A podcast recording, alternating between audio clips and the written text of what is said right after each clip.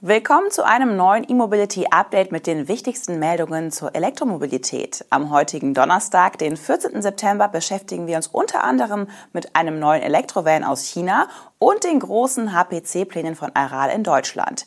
Die Sendung wird Ihnen diese Woche präsentiert von Bosch Mobility.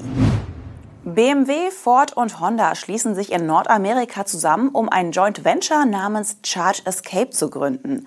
Die kostengünstige Plattform zur Netzintegration der Elektromobilität soll Energieversorger mit Autobauern und deren Elektroautokunden in den USA und Kanada verbinden.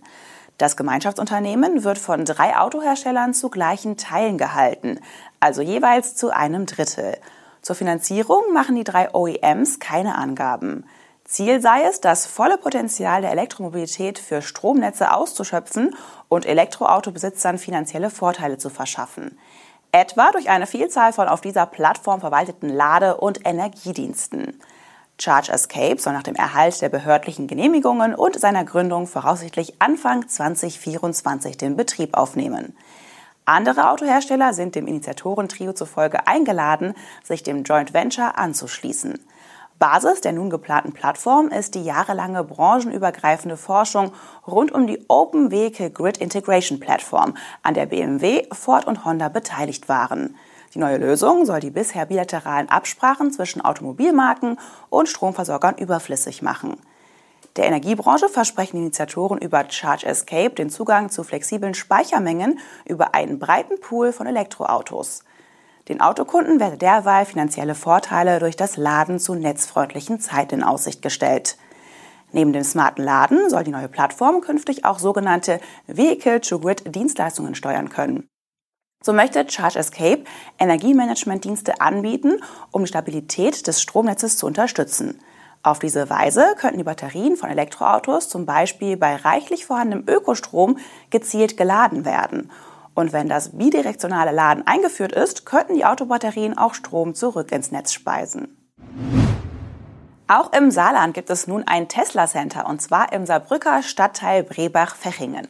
Auf rund 1600 Quadratmetern erhalten lokale Kunden und Interessenten an der Kurt-Schumacher-Straße 30a dadurch Zugang zu Vertrieb, Fahrzeugwartung und der Auslieferung von Neufahrzeugen. Die nächstgelegenen Tesla-Zentren in der Region fanden sich bislang in Karlsruhe und Mannheim.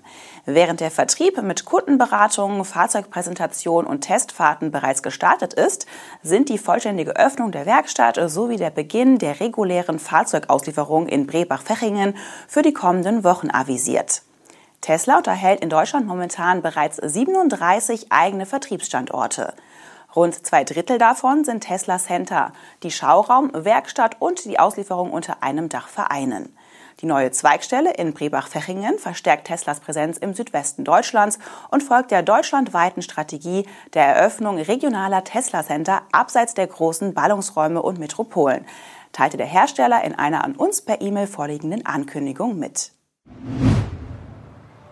We have been moving toward a mobility that is more sustainable, safer, and exciting. With this ambition in mind, we must now take one more step together. Let's move toward a software defined mobility, where a car can be further developed over time, where the user is the center of attention. Let's move toward a mobility where vehicles are part of the mobility ecosystem, and where driving is more than just a ride. Let's shape a new era of mobility together. Let's move like a Bosch.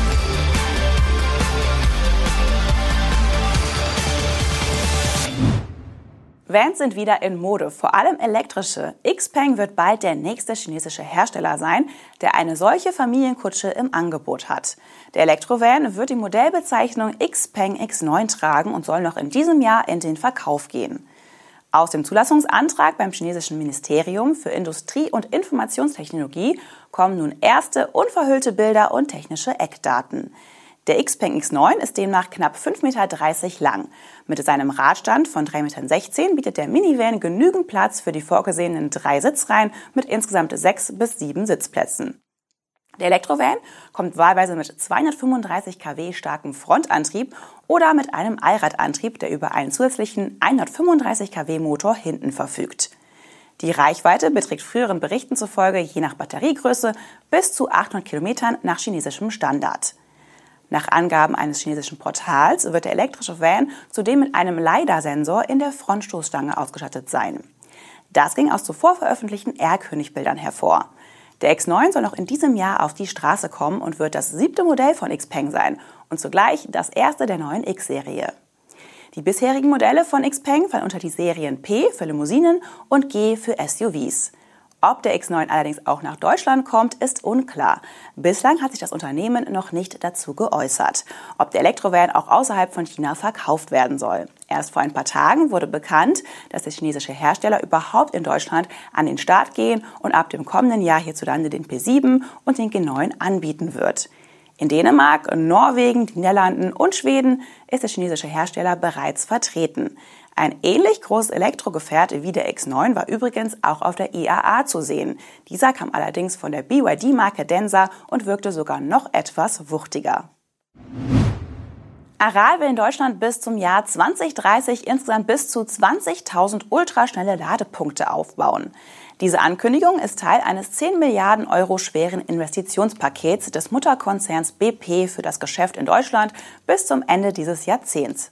Mit aktuell mehr als 1700 Ladepunkten für Pkw betreibt BP unter der Marke Aral Puls bereits eines der größten HPC-Ladenetze in Deutschland. Bis zum Jahresende will Aral 3000 HPC-Ladepunkte erreicht haben.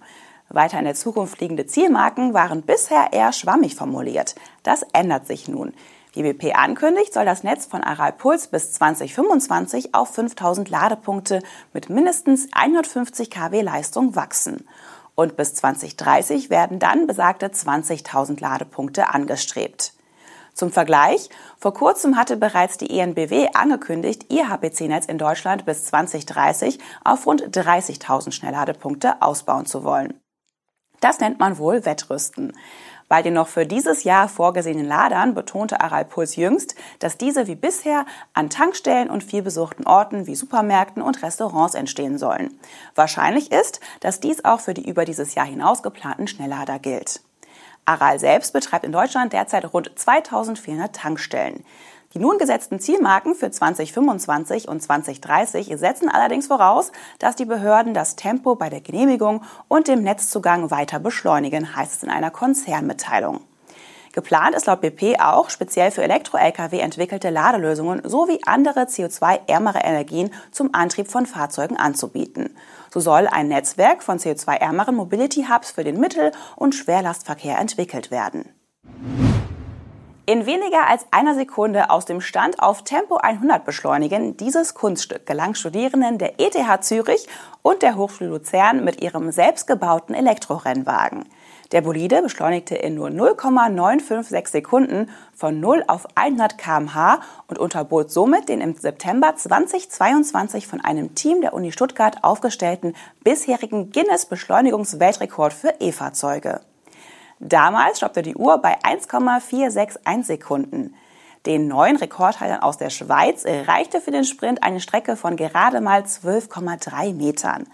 Alle Komponenten ihres E-Flitzers, angefangen von den Leiterplatten bis hin zum Chassis und dem Akku, wurden von den Studierenden selbst entwickelt und auf ihre Funktion hin optimiert.